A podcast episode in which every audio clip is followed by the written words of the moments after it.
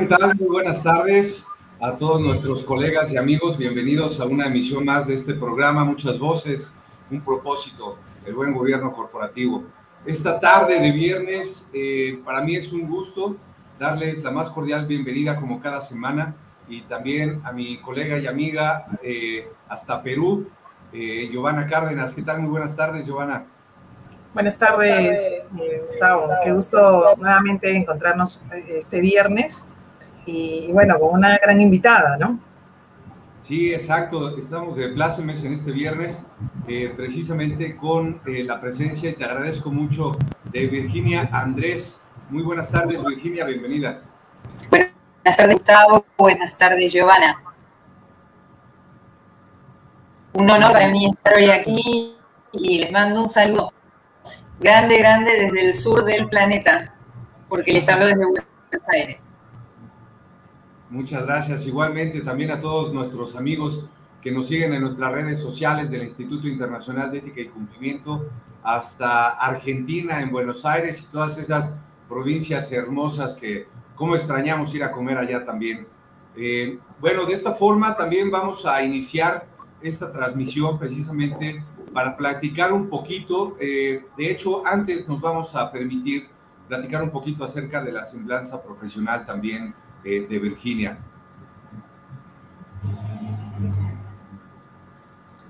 Sí, me permite presentar. Bueno, Virginia Andrés es eh, subgerente operativa de la jefatura de gobierno eh, del gobierno de la Ciudad Autónoma de Buenos Aires, abogada graduada con honores en la Facultad de Derecho de la Universidad de Buenos Aires y posgraduada en Derecho a la Información y Alta Tecnología por la Universidad de Salamanca, España doctoranda en la Universidad de Salvador y especialista en educación superior por la Universidad de Buenos Aires.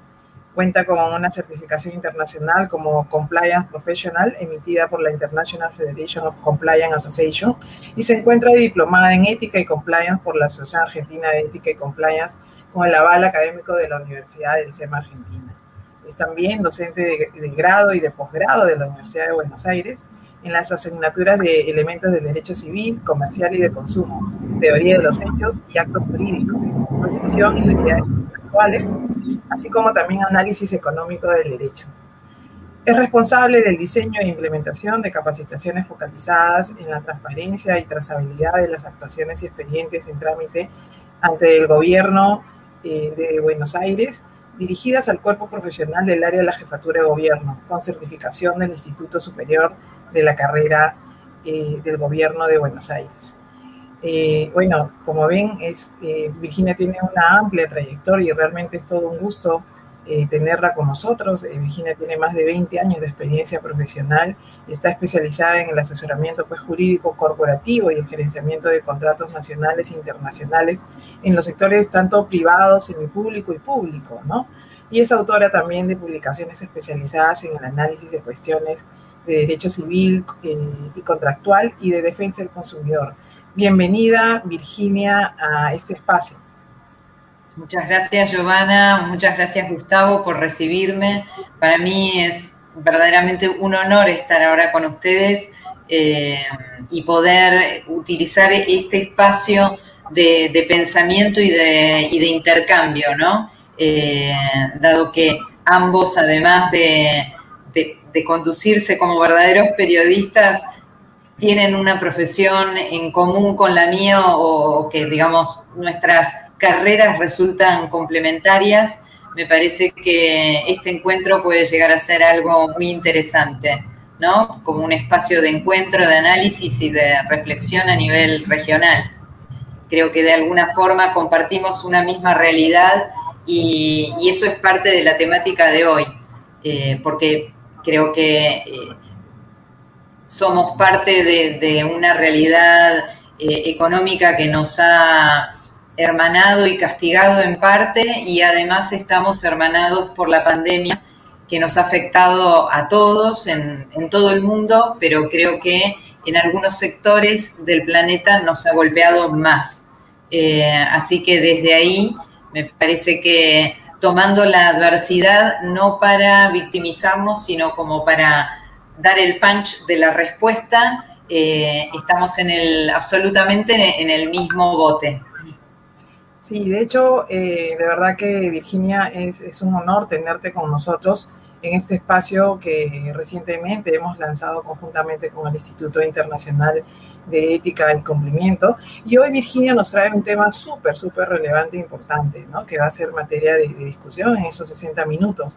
El tema eh, denominado el buen gobierno corporativo como factor clave para la resiliencia organizacional en la nueva normalidad. Virginia, cuéntanos, ¿por qué has elegido este tema para compartirnos? Bien, mira, eh, lo elegí por, por dos razones. Una, porque como vos señalabas, eh, teniendo en cuenta mi, experiencia, a lo largo de mi carrera he tenido la posibilidad de trabajar en todos los sectores eh, de lo que es la actividad eh, productiva de mi país, es decir, Trabajé tanto en el sector netamente privado como en el sector semipúblico y actualmente me desempeño en el sector público neto. Eso me, posibilita tener una cierta visión de eh, cuáles son los temas claves de las organizaciones propias de cada uno de estos ámbitos. Y eh, desde ahí me pareció que era interesante analizar la problemática del buen gobierno corporativo, eh, pero viéndolo no como un fenómeno encerrado en sí mismo, sino considerándolo como una herramienta clave, como un factor primordial para asumir una posición de resiliencia, es decir, resiliencia, luego lo veremos, no es simple resistencia, sino recuperación ante la adversidad, desde un punto de vista organizacional. ¿Y por qué aclaro esto y les comentaba eh, en qué ámbitos he trabajado? Porque en verdad no, no lo voy a, a, contemplar el tema únicamente desde el punto de vista de lo que son las organizaciones del sector privado, sino todas las organizaciones en general. Porque en realidad, como decíamos hace un rato, la pandemia nos ha afectado a todos, del mismo modo ha pasado con las organizaciones y teniendo en cuenta el escenario de la pandemia COVID, eh, cuyos alcances y efectos todavía no han terminado de escribirse en nuestra región, me pareció que era un tema muy convocante el buen gobierno corporativo como una puerta de salida para que nuestras organizaciones puedan llegar a recuperarse. ¿sí? Ya que en, todas partes se habla de lo que es la nueva normalidad, eh, situación que no deja de ser paradójica para quienes habitamos eh, la, región latinoamericana, ¿no? Eh, quiero decir, nosotros estamos en países que no han terminado los procesos de vacunación de las personas y a su vez estamos reactivando nuestras economías o intentando hacerlo. Entonces, nos colocamos en un momento y en una situación muy particular de nuestra sociedad y de nuestra vida, ¿no? Personal y, de nuestras organizaciones. Y entonces, aunque la emergencia sanitaria no se encuentre totalmente dominada, eh, los líderes de nuestras organizaciones deben empezar a prepararse hacia la nueva normalidad, en la que la pandemia podría incluso correr el riesgo de convertirse en endemia, es decir, en afectar algunas partes del planeta, y no todas, ¿no? Cuando antes estábamos hablando de un fenómeno que nos englobaba totalmente eh, como eh, a nivel mundial. Eh, en este caso, y, teniendo en cuenta esta mirada que me gustaría compartir con ustedes, propongo seguir un orden que tiene que ver con, primero, analizar un poco cuál es este contexto COVID al que estoy haciendo alusión, o sea, a qué nos hemos estado enfrentando desde el último, digamos, desde marzo de 2020 hasta ahora, ya estamos en un año y medio o, ya pasando ese medio año de esta situación. Luego ver entonces qué entendemos por buen gobierno corporativo. Creo que aquí podemos llegar a converger, que ustedes pueden llegar a aportarme su mirada y yo comentarles cuál es la visión que tenemos en la Argentina del buen gobierno corporativo, cuál es la estructura normativa eh, que, tenemos de alguna manera, eh, aplicándola a todos los ámbitos, como les había adelantado, es decir, qué pasa en el sector privado, qué pasa en el sector público y por qué es tan importante el gobierno corporativo. Creo que aquí serán ustedes los que puedan eh, darme, eh, creo, un, mayor feedback, dado que han elegido tener al buen gobierno corporativo como eje temático de todos los encuentros, ¿no? Eh, y después la vinculación que hay entre lo que entiendo por resiliencia organizacional con el buen gobierno corporativo y cerrar con algunas conclusiones que me parece que resultan aplicables eh, no ya dentro, únicamente dentro de los eh, límites eh, territoriales de mi país, sino que pueden llegar a extenderse a todos, ¿no? a toda la región. Entonces, teniendo... Si me permiten, igual y para tener una breve también participación, de hecho, es muy interesante lo que mencionas ahorita precisamente sobre el tema de gobierno corporativo eh, sabemos nosotros que bueno, el gobierno corporativo es parte de esta estructura organizacional, uno de los eh, pilares, podríamos decir, de los cinco pilares que componen los programas de cumplimiento normativo, mejor conocido como compliance. Eh, y podemos resumir que sería parte también de la columna vertebral de estos programas, pero no solamente también para las empresas, es para cualquier organización eh, ya sea organización religiosa, educativa, de gobierno particular, de cualquier tamaño, de cualquier tipo de industria, es uno de los grandes pilares. Y ahora precisamente como lo eh, ha diseñado, en este caso, Giovanna, para tocar este tema precisamente como un factor clave para el regreso a la, a la normalidad, creo que allí es precisamente donde podemos eh, profundizar un poquito más y ahorita con lo que mencionabas también, Virginia, eh, de todas estas actividades que podemos hacer y tener y compartir esta tarde también con todos nuestros colegas y amigos.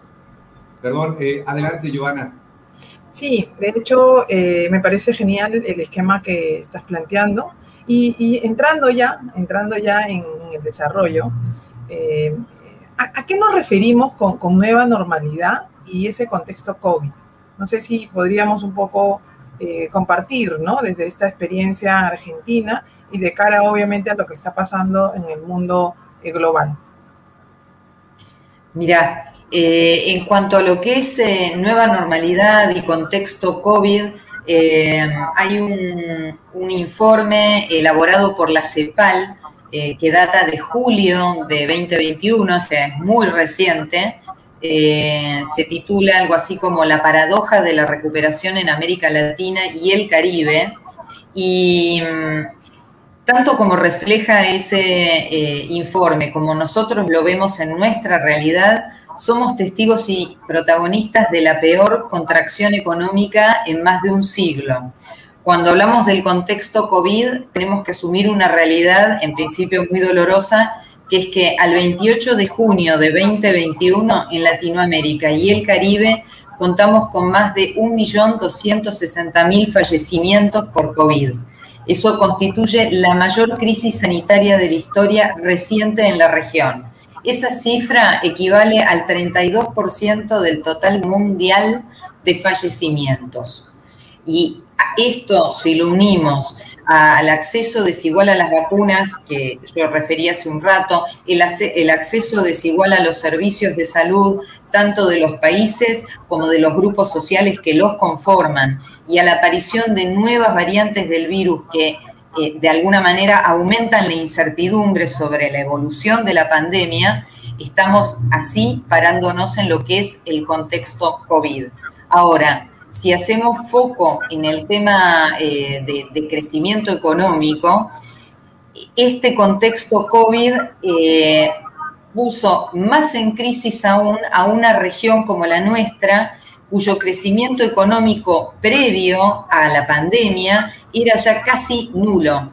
Eh, esto se une a la contracción económica del 2020 y además a la debilidad del estado de bienestar y de los sistemas de salud y protección social en Latinoamérica.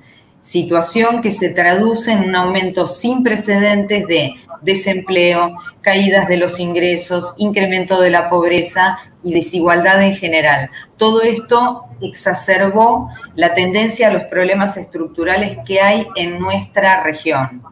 Eh, eso a su vez provocó un gran número de cierres de microempresas y de pequeñas y medianas empresas y también en parte destrucción de las capacidades productivas y humanas.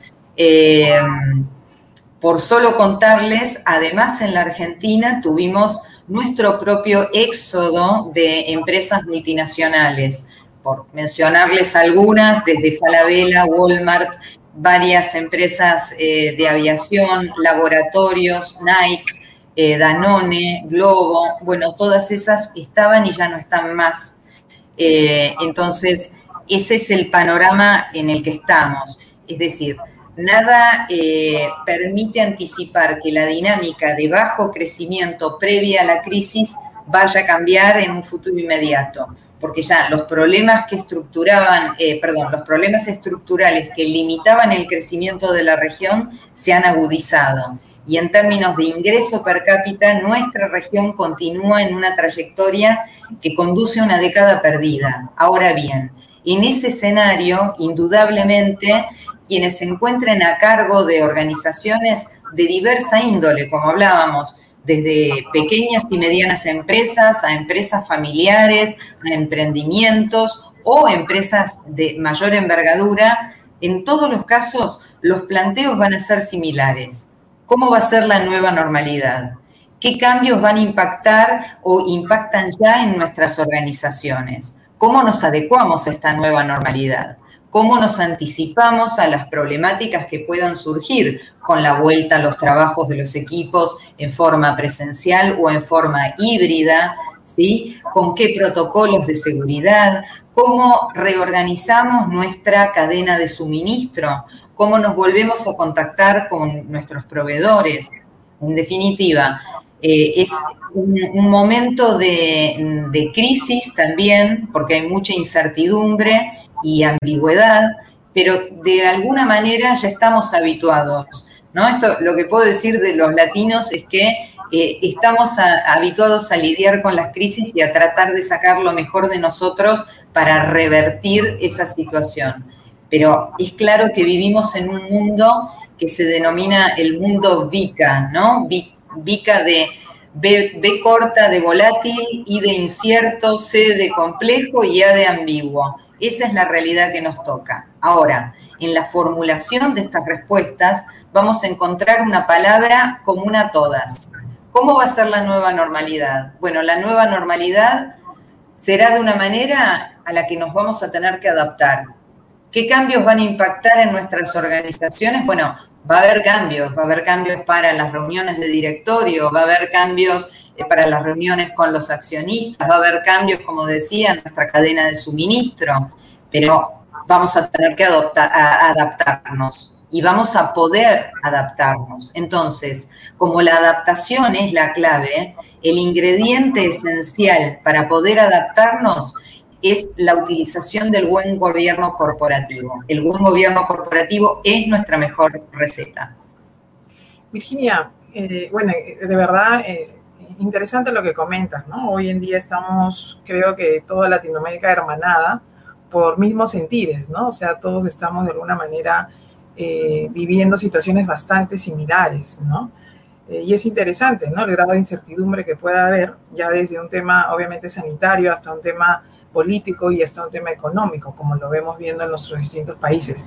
¿Y, qué es, cómo define Virginia Andrés el concepto de buen gobierno corporativo desde la perspectiva, eh, desde tu profesión como abogada y obviamente desde la experiencia corporativa que has venido eh, teniendo y acumulando a lo largo de los años? Mira, lo que es el concepto de buen gobierno corporativo, eh, afortunadamente no es un concepto estático. Eh, no es una foto que uno puede llegar a sacar a una organización y decir, bueno, acá está. Si bien en los orígenes se lo relacionaba al buen gobierno corporativo con las buenas prácticas del sistema de dirección y de control de las organizaciones, con el paso del tiempo, esta mirada eh, un tanto estructurada se fue dinamizando y el buen gobierno corporativo fue ampliando el radio de acción hasta convertirse en lo que es hoy el principio transversal de la gestión organizacional. Es decir, el objetivo principal del buen gobierno corporativo es lograr una administración ejercida tomando en consideración todos los intereses que confluyen en una empresa. Es decir, eh, los intereses de los accionistas, que son los shareholders, los intereses de los grupos de interés, que son los stakeholders, y no solamente netamente la, la, imagen de proteger el interés del dueño administrador de esa organización. ¿sí? Es algo bastante más amplio y, que abarca de una manera transversal la actividad de toda la empresa y los intereses de todos sus actores. Por lo tanto, desde un sentido más amplio, el gobierno corporativo tiene por finalidad lograr el mayor grado de coordinación posible entre los intereses de todos los individuos que, que la componen a esa organización. ¿sí? Eh, los lineamientos, por lo tanto, para un buen gobierno corporativo están no solamente dirigidos a empresas, sino que se extienden a las organizaciones en general y por lo tanto se pueden llegar a aplicar a gobiernos y a órganos reguladores de la sociedad, así como a mercados de capitales y sus operadores. Más adelante, eh, por un tema de orden, no voy a ir ya, pero más adelante les adelanto, igual les spoileo, que por ejemplo en la Argentina las empresas aseguradoras y el organismo regulador de las empresas aseguradoras ha adoptado eh, lineamientos de buen gobierno corporativo para sus organizaciones. Entonces aquí ha habido también una apertura, ¿no? Y es una apertura concreta que se aplica. Eh, una figura o una forma gráfica para destacar la importancia del buen gobierno corporativo se me ocurre con la de compararlo con una caja de herramientas.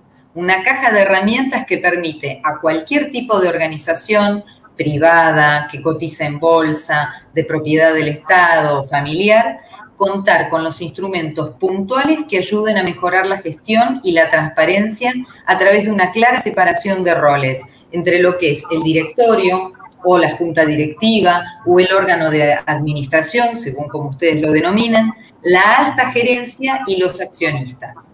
En la medida en la que las organizaciones evolucionan desde que se crean, se tiene que ir ampliando este número de herramientas que están en el toolkit. Por ejemplo, si hablamos de una empresa unipersonal, donde por el tamaño de la organización las funciones operativas están concentradas en una persona que también es el propietario, es difícil pensar en la figura de contar con un buen gobierno corporativo. Ahora bien, en la medida en que esa organización evoluciona y crece, eh, es posible que comience a abrirse la organización, que sea necesario por su dimensión que ingresen terceros eh, en quienes delegar las funciones de administración y esos terceros van a tener que reunir un perfil profesional balanceado y van a ser miembros externos, independientes, con experiencia en otros campos y entonces en ese momento esa estructura que era tan cerrada de una sola herramienta y sin buen gobierno corporativo se abre y eh, puede dar lugar a lo que nosotros llamamos buen gobierno corporativo, ¿sí? O sea, es la caja de herramientas ya abierta y en funcionamiento. Y, desde esa perspectiva, eh, y buenísimo lo de la, caja de herramientas, porque de hecho ayer estuve en una conferencia eh, que la dictaba un representante de la CAF y también eh, lo relacionó con esa caja de herramientas. ¿Consideras tú que existe el mal gobierno corporativo?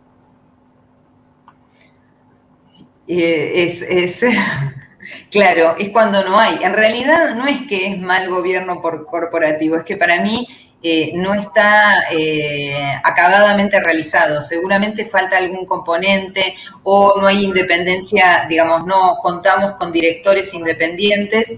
Ese para mí es un mal gobierno corporativo. O cuando los otros, digamos, los accionistas permanecen ajenos a las decisiones del directorio, también es mal gobierno corporativo. Y básicamente, cuando no fluye la comunicación, es mal gobierno corporativo.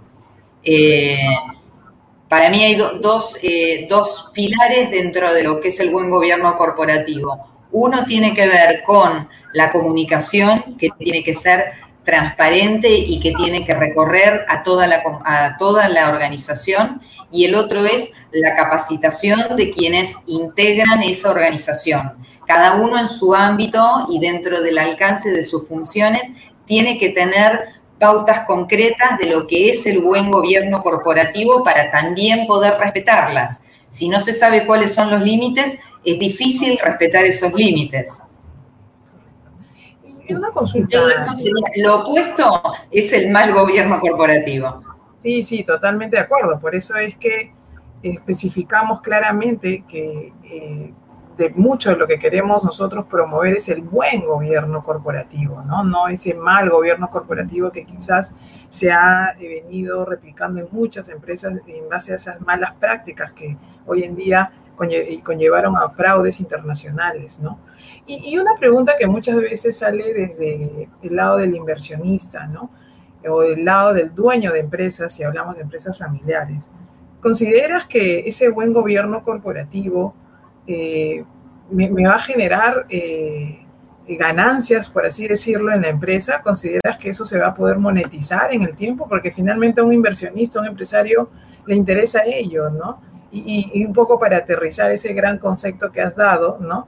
Eh, ¿Consideras que eso finalmente va, va, a redituar en una mejor, vamos a llamarle, eficiencia, rentabilidad al negocio?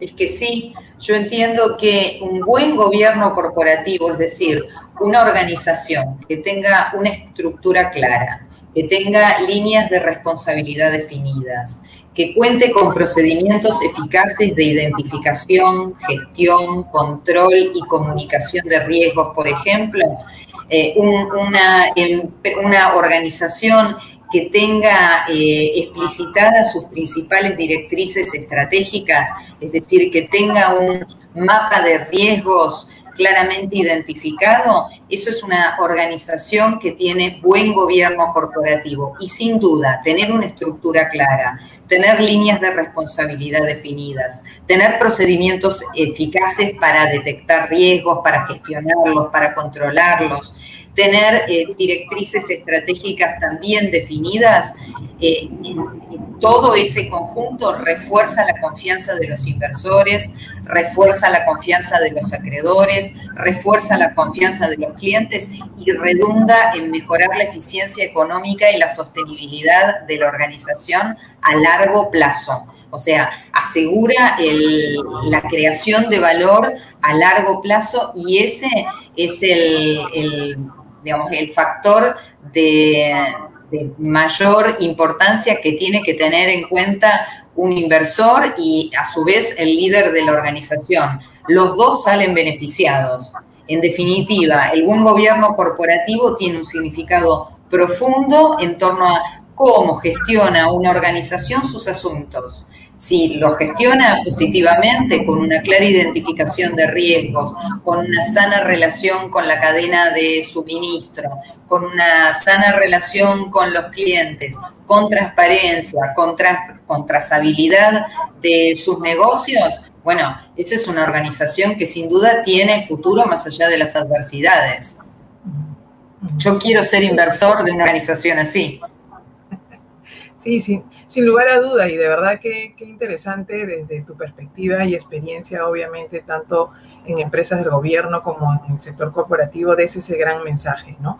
Y ahora vamos un poquito eh, hacia el sur, como se dice, de América Latina y hacia tu país, ¿no? Coméntanos qué tanto se ha avanzado en, temas de buen gobierno corporativo desde el punto de vista de la legislación y de cara también a la difusión e implementación, ¿no? Porque sabemos todos que la implementación normalmente es un proceso eh, no, no, no tan eh, sencillo, ¿no? Muchas veces te encuentras con muchas situaciones y una de ellas obviamente es eh, definitivamente la resistencia quizás al, cambio, ¿no? Coméntanos la experiencia argentina en este sentido, ¿no?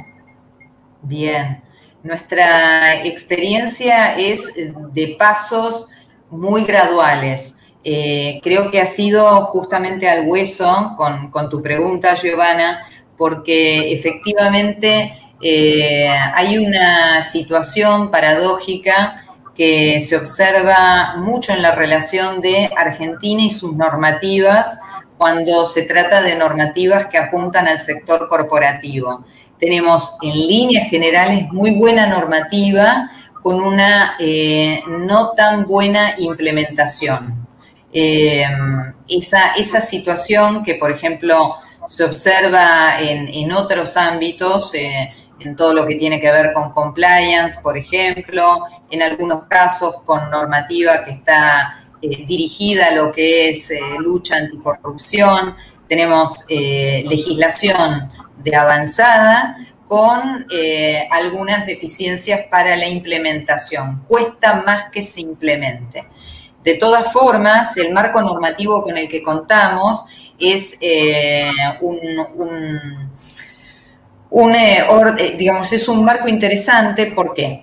Porque en primer lugar, las primeras organizaciones que tuvieron un tratamiento jurídico eh, regulatorio fueron las empresas bajo régimen de oferta pública, ¿sí? aquellas que cotizan en bolsa para nosotros. En este caso, fueron las primeras que tuvieron eh, regulación en cuanto a la problemática de eh, buen gobierno corporativo.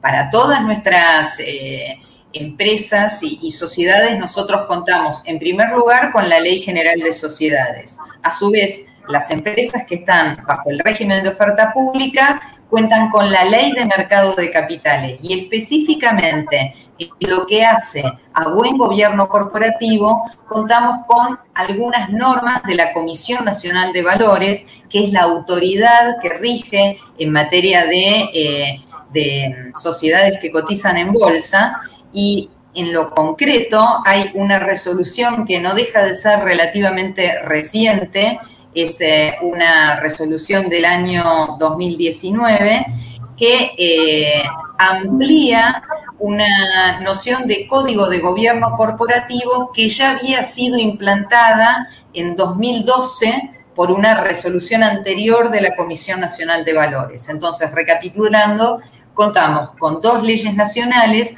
más algunas resoluciones que son aplicables únicamente digamos, en forma coactiva para empresas bajo régimen de oferta pública y que emanan de la Comisión Nacional de Valores.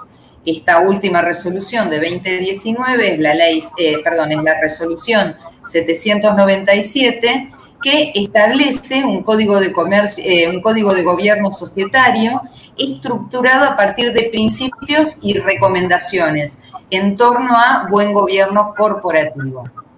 Por otra parte, como les había eh, ya comentado, además de las empresas que cotizan en bolsa que tienen que necesariamente cumplir con lo que establece el Código de Gobierno Societario, eh, también la Superintendencia de Seguros de la Nación, que es la autoridad que eh, rige a las empresas aseguradoras y reaseguradoras, ha dictado una resolución en el, año 2018, un año antes que la Comisión Nacional de Valores, le ganó por un año, eh, dictó una resolución que establece normativa en materia de gobierno corporativo para, como les anticipaba, aseguradoras y reaseguradoras.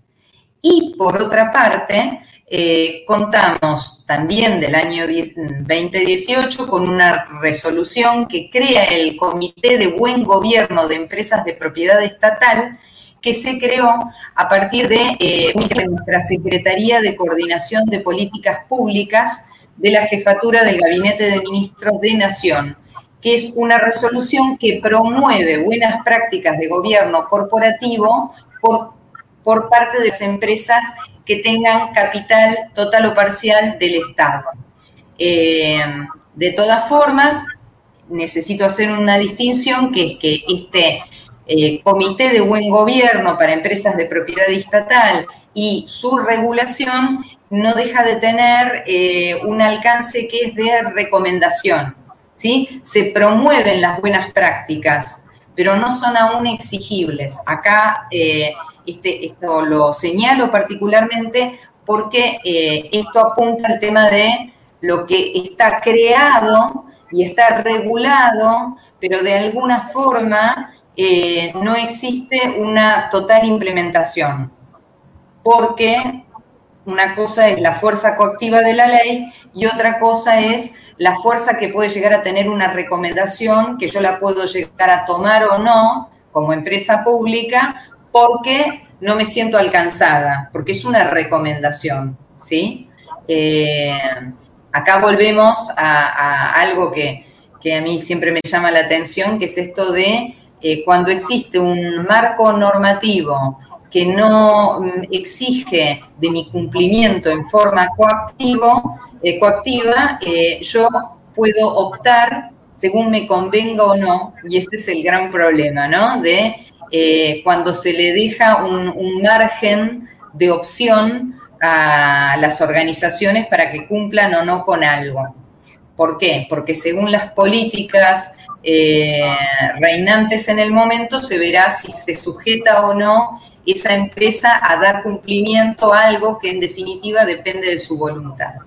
Pero aún así todo, como ustedes podrán ver, el gobierno corporativo, corporativo es un territorio que ya ha sido andado, ¿sí? Y que viene siendo andado eh, desde 2012 por la regulación de las resoluciones de la Comisión Nacional de Valores y que a su vez se ha expandido a otras áreas, como esto es eh, a las áreas de lo que es el sector público neto, eh, o bien a la superintendencia de seguros, es decir, no deja de ser la buena práctica corporativa una inquietud que empieza a diversificarse y alcanzar a otros sectores de nuestra sociedad, cosa que sí me parece algo muy sano como para observar. Sí, eh, realmente interesante. Gustavo, no sé si eh, de repente desde tu punto de vista también nos podrías compartir la experiencia eh, en México, ¿no? En ese sentido. Sí, muchas gracias, eh, Giovanna y Virginia. De hecho, están mencionando precisamente muchas de las, pues bueno, iniciativas, inclusive hasta legislaciones, leyes que tenemos, que desafortunadamente compartimos a nivel Latinoamérica. pero solamente uno de los países latinoamericanos es quien ha cambiado un poquito este escenario Recientemente en una eh, plática que tuvimos donde participamos nosotros tres también con Virginia, eh, comentábamos precisamente esto, que hay una eh, gran diferencia ¿no? en la participación. En México tenemos el famoso Sistema Nacional Anticorrupción, que está compuesto por siete organismos, inclusive secretarías de Estado. uno de ellos es el Comité de Participación Ciudadana, sin embargo, si bien tienen voz y voto, pero deben de reportarlo a un comité, ese comité pues se encuentra conformado precisamente con algunos secretarios de Estado. Entonces sabemos que ahora en México pues están eh, bajo el régimen casi casi dictatorial del presidente. Entonces, y eso no lo decimos no únicamente nosotros, o no únicamente lo digo yo, sino que es precisamente cómo se está reportando y cómo está evolucionando precisamente todas estas actividades una de estas grandes, eh, eh, pues digamos, detonantes o diferencias que podemos hacer desde la sociedad civil es precisamente levantar la mano, ayudar, participar, conocer a nuestros legisladores, participar en, todas estas actividades.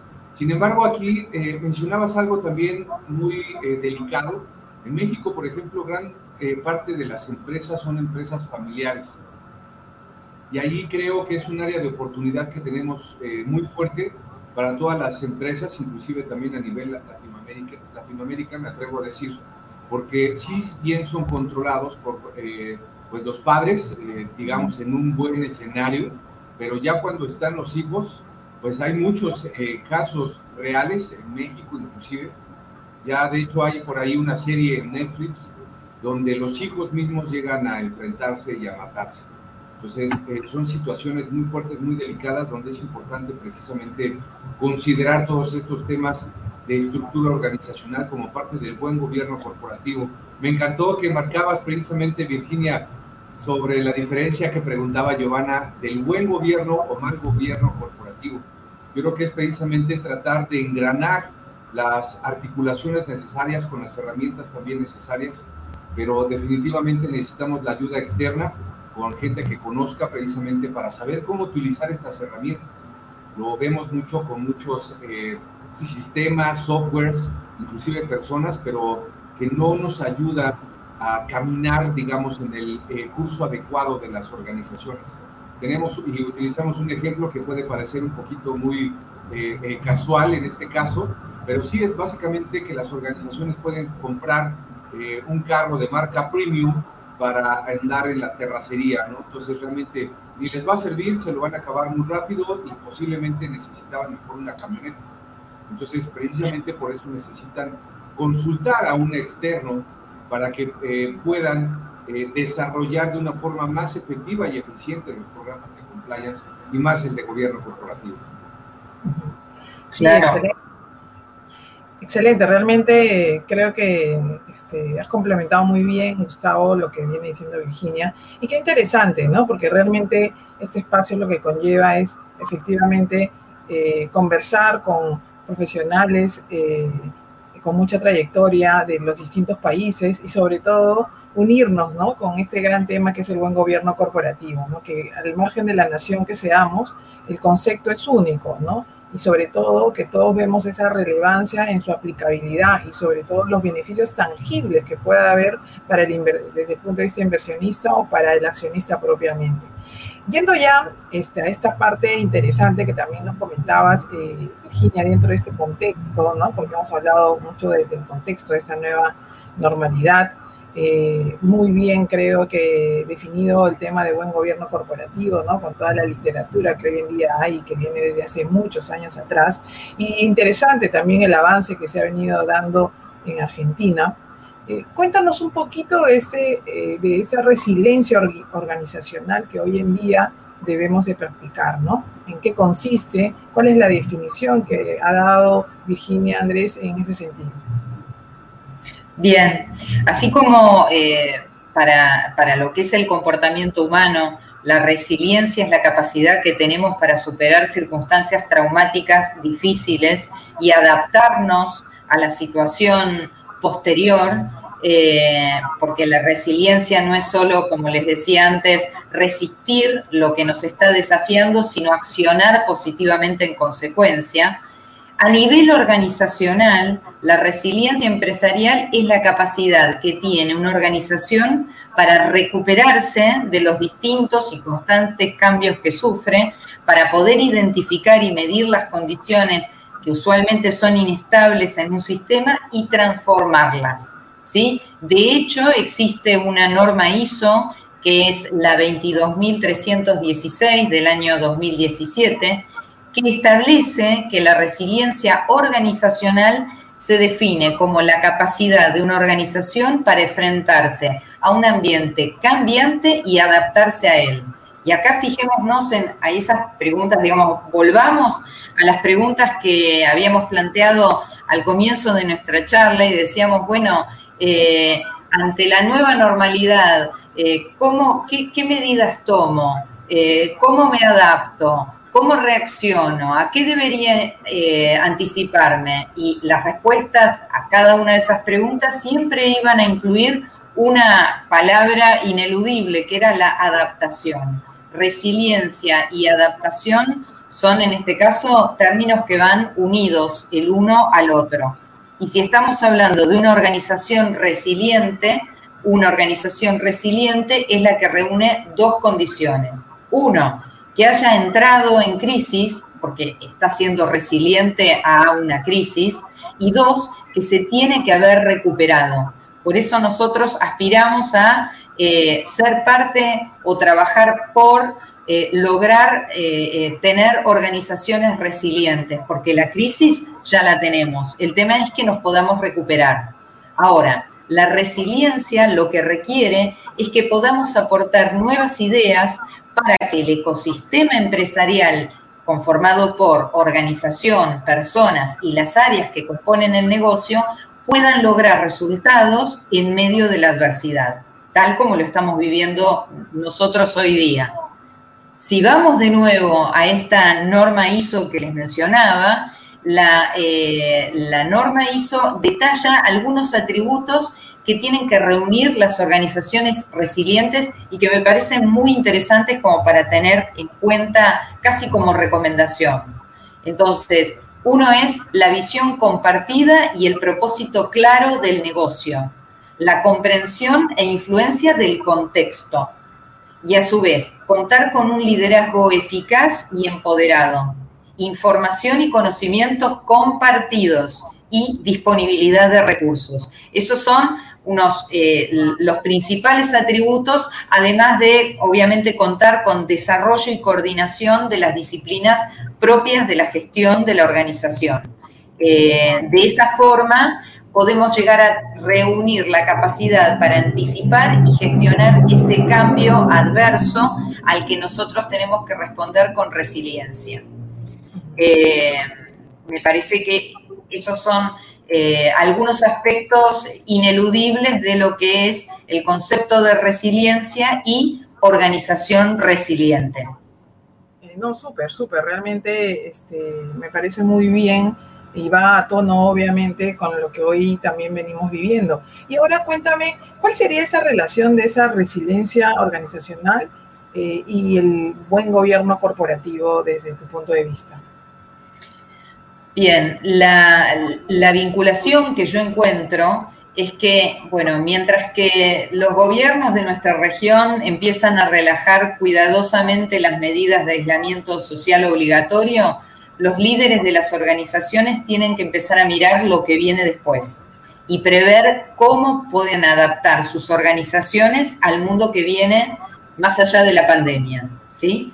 Entonces, en este caso vamos a tener que empezar a vincular la resiliencia de las organizaciones y el buen gobierno corporativo.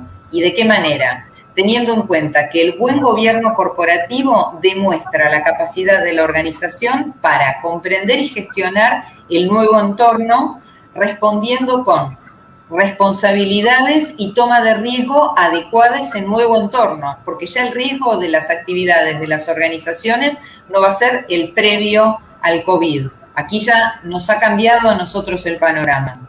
Entonces, la gran enseñanza que nos deja la pandemia es que el desafío de la gestión de la crisis, independientemente de su naturaleza, involucra muchos aspectos del buen gobierno corporativo. En primer lugar, tener la capacidad de ver los distintos escenarios que tenemos ante nosotros y por otro lado, estar preparados para mitigar los efectos devastadores que esta crisis puede llegar a generarnos. Y fíjense que yo estoy hablando y usando el verbo mitigar y no evitar o anular los efectos negativos que ya el COVID puso en nuestras manos. ¿Por qué? Porque es parte del costo empresario absorber parte del costo de los eventos de naturaleza negativa que estuvimos viviendo. Pero una cosa es eh, el mitigar y otra cosa es eh, el, evitarlo, ¿no? Porque en este contexto de nueva normalidad, no me animaría a decir post pandemia porque la pandemia la estamos viviendo igual, pero la pregunta de oro es preguntarse si la organización está preparada para llevar adelante una adecuada gestión de crisis, sí o no. Ese, eso. Y por otro lado, ver de qué forma tendría que prepararse la organización para llevar adelante una adecuada gestión de crisis. En este sentido, creo que ustedes recordarán, tanto como yo recuerdo, que eh, en el año 2015 Bill Gates ya había anticipado la llegada de eh, una pandemia o, la había eh, avisorado y en este mismo sentido Leí hace poco una encuesta global sobre crisis 2021 realizada por la firma Price eh, a los principales líderes empresariales del mundo eh, que eh, respondieron en el 70% de los casos que habían presentido que iban a vivir algún tipo de pandemia o crisis.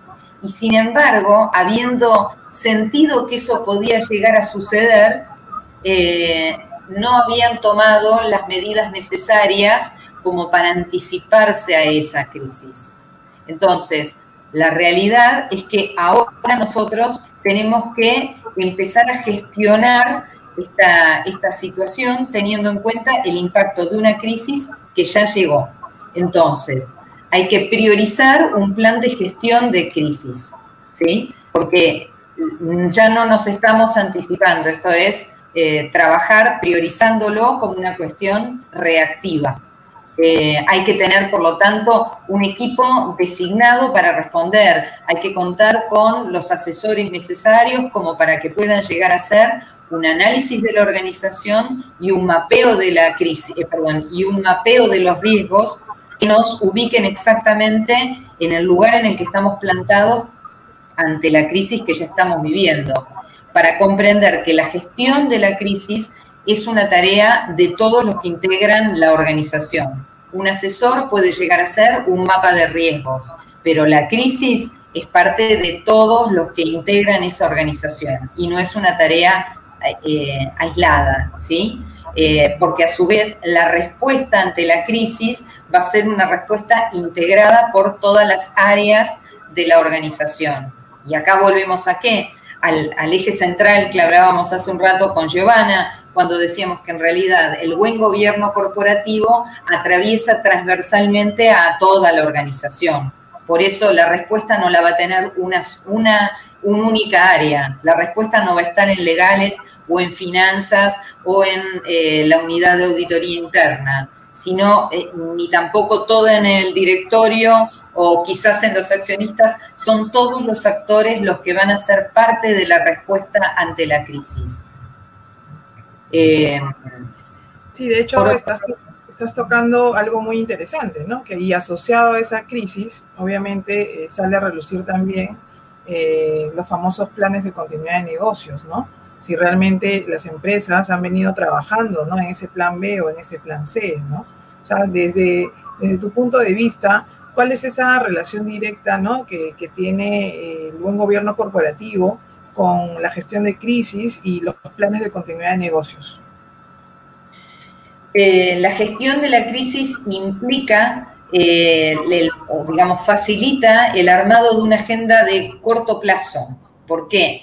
Eh, porque desde el punto de vista del buen gobierno corporativo, la primera evidencia que tenemos es que cualquier crisis expone las debilidades de una organización y obliga a cambiar el enfoque de largo plazo por una agenda de corto plazo. ¿sí? Como decimos aquí en Argentina, se trata de ir con las luces cortas, como cuando uno va en el auto y, uno elige la, extensión del alcance de la luz que sale de los focos. Bueno, aquí lo que necesitamos es los focos que eh, alumbren hasta el, la luz corta, ¿sí? Eh, esta agenda de corto plazo tiene que incluir, en primer lugar, definir, por ejemplo, si es necesaria la presencia física o no de los trabajadores, si se va a realizar eh, la vuelta, de qué forma poder hacerla, si tal vez se puede llegar a plantear un escenario híbrido, como decimos, ¿no? Una parte home office, una parte presencial, si no es necesario. Eh, después, cómo actualizar los planes de crisis y de continuidad de los negocios. Eh, habría que ver en tal caso cuáles son las variables de impacto eh, teniendo en cuenta las formas, las coberturas, los tiempos, los recursos a asignar, revisar, como ya vengo haciendo hincapié en este tema, porque eh, es algo que me parece fundamental, revisar la cadena de suministros, teniendo en cuenta cuáles van a ser los proveedores esenciales, tener en cuenta que incluso esos proveedores esenciales pudieron haber sido afectados por la crisis, hay que ver luego las contingencias que esto puede llegar a generar a nivel contractual con nuestros proveedores, eh, qué camino vamos a seguir en tal caso, repasar cuáles son las principales áreas cuyos riesgos y controles se pueden haber relajado eh, durante la previa cuarentena y ahora que estamos volviendo, cómo reactivar eso y permanentemente ajustar la política de comunicación interna y externa de la empresa. Este es un aspecto, un aspecto muy relevante. Eh, eh, y de, aparte de esto, eh, realizar escenarios de estrés. ¿sí? Hay que tener en cuenta en qué fase está nuestra organización. Por último y no menos importante, no perder de vista otros riesgos. El COVID-19 no es la única amenaza y a menudo las organizaciones son más vulnerables cuando se enfrentan a una crisis que domina la atención porque se dejan de ver otros riesgos que nunca han disminuido con una epidemia. Hay riesgos pre-COVID que no fueron combatidos y que se suman a los de la epidemia. Por ejemplo, el ingreso de un nuevo competidor en el mercado, eh, el, nuevo uso de las tecnologías actuales, los ciberataques, ¿no? que se incrementaron exponencialmente debido a las nuevas formas de trabajo remoto que hemos utilizado durante estos tiempos de cuarentena y que colocan a la ciberseguridad como una parte de la, agencia, de la agenda ineludible de directorios y de gerencias. Entonces, todo este nuevo escenario genera esta agenda ineludible y de corto plazo. Es esta y no es otra en este momento. Sí, realmente, este, wow, ¿no? O sea, es tan eh, eh, se, disfruta tanto hablar de este tema de buen gobierno corporativo y sobre todo todas las aristas que vienes tocando. Y, mira qué rápido se nos pasó el tiempo. Ya entrando a esa recta final ¿no? del programa, ¿cuáles serían las principales conclusiones que podemos extraer de todo el panorama analizado? ¿no? Y cuál es, como se dice, la, agenda, ¿no? La agenda a tratar y los principales desafíos que hoy tenemos de cara a, aplicar e implementar el buen gobierno corporativo en nuestra sociedad, en nuestras organizaciones y de cara también en, nuestros países, ¿no? En todas las entidades del gobierno. Exacto.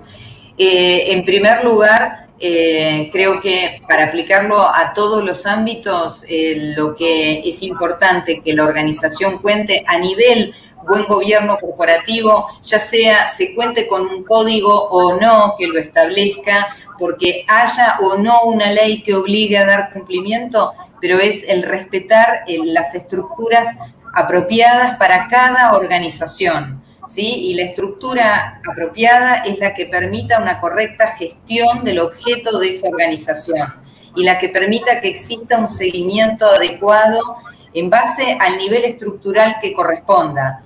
Eh, ya sea si hablamos de organizaciones del sector privado, vamos a hablar de un nivel de directorio, de alta gerencia y de órganos de control. Si hablamos de una empresa que tenga un capital, eh, digamos, con participación del Estado total o parcial, habrá que ver cuál es la estructura de esa empresa para ver si se puede llegar a replicar ese mismo formato o el que le resulte aplicable pero lo ideal es que exista una correcta gestión y un seguimiento del objeto de la organización para que esa organización tenga un gobierno corporativo adecuado, que haya una estructura delineada, que haya una meta, que esa meta sea medible, tangible, comprobable y que eh, esa meta se pueda llegar a cumplir incluso en un entorno adverso.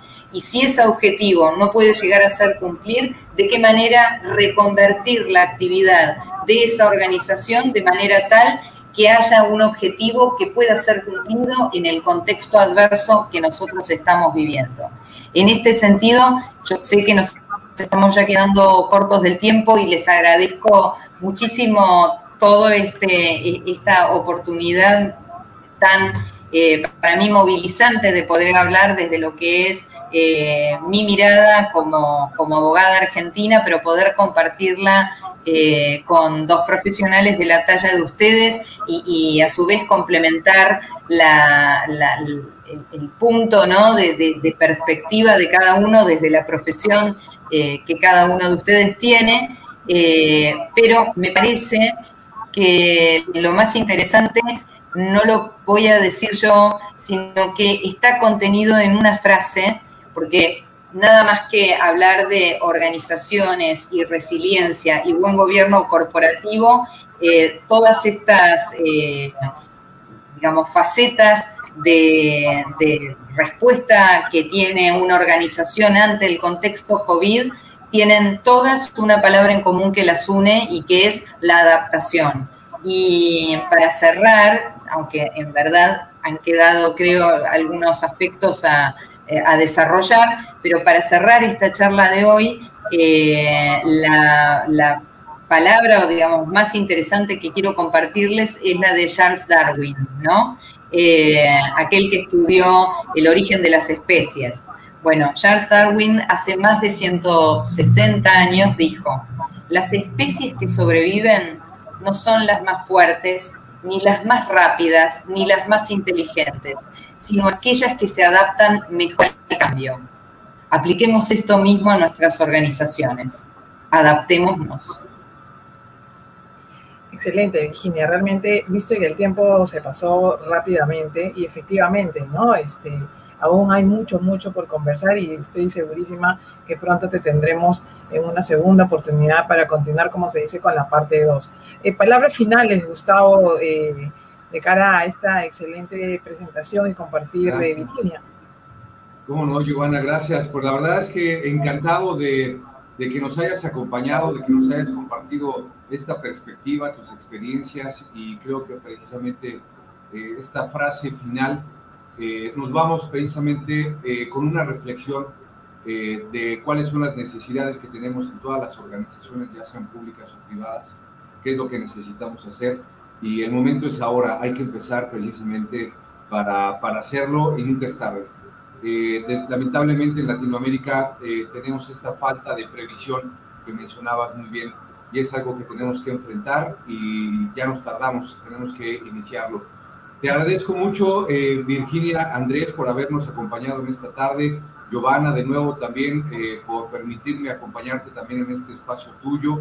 Y a cada uno de ustedes también, a todos nuestros seguidores, nuestros amigos y colegas que nos sintonizan también cada semana, eh, cada viernes a las seis de la tarde, ahora precisamente estrenando y te tenemos como madrina, Virginia, porque estamos haciendo ya la transmisión simultánea a todas las redes sociales. Instagram, Facebook, LinkedIn, eh, YouTube, eh, de forma simultánea y en vivo. Muchísimas gracias y a todos ustedes que tengan un, excelente fin de semana. Sí, gracias, a ustedes. gracias. Un honor para mí. gracias. Y hasta el próximo viernes. Sí, nos vemos el próximo viernes.